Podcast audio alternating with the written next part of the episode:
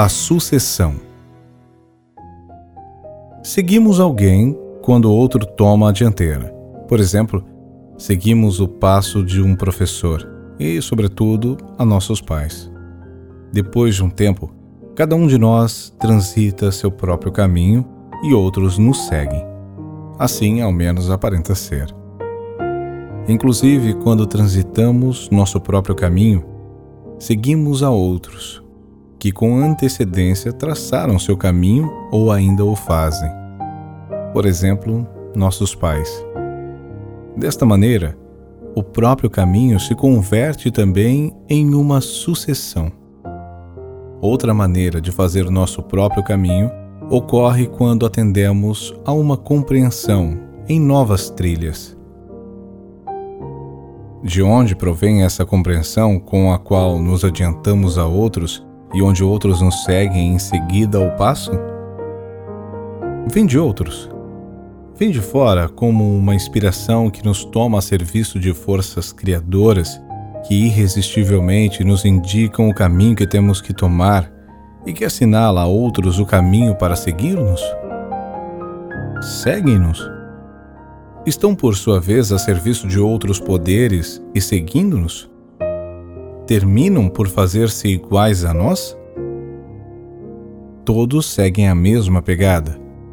A pergunta é: encontramos-nos livres para percorrer este caminho?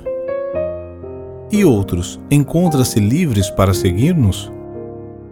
O que sucede quando aqueles que tomam a dianteira afastam-se da condução desses poderes se tentam seguir metas próprias em lugar daquelas que lhes foram pré-determinadas desde outro lugar. O que sucede com sua compreensão e com sua força? Depois de um tempo, são abandonados por estas forças e também por seus seguidores. Quanto mais alguém se coloca e caminha na dianteira, mais implacável é a exigência daquelas forças que o convocaram.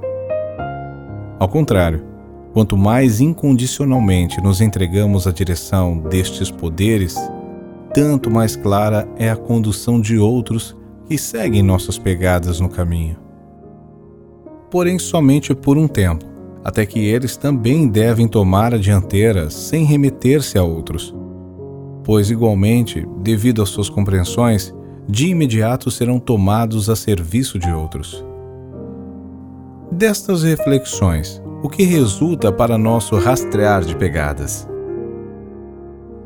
Esperamos até que sejamos levados por estas forças a serviço da vida e lhe sigamos o passo com amor, tanto como precursores, como companheiros de viagem.